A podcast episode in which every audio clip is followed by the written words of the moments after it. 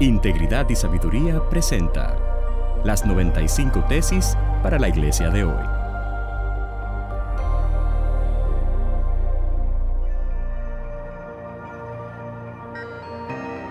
Tesis número 30 para la iglesia latinoamericana de hoy. Oramos para entrar en la voluntad de Dios, nunca para cambiarla.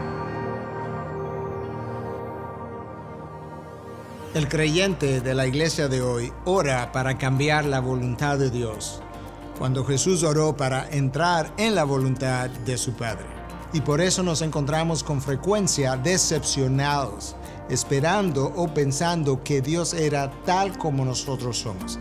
Eso es exactamente lo que el salmista o lo que Dios dice a través del salmista. Pensaste que yo era tal cual como tú. Y frecuentemente nosotros atribuimos a nuestro Dios pensamientos humanos.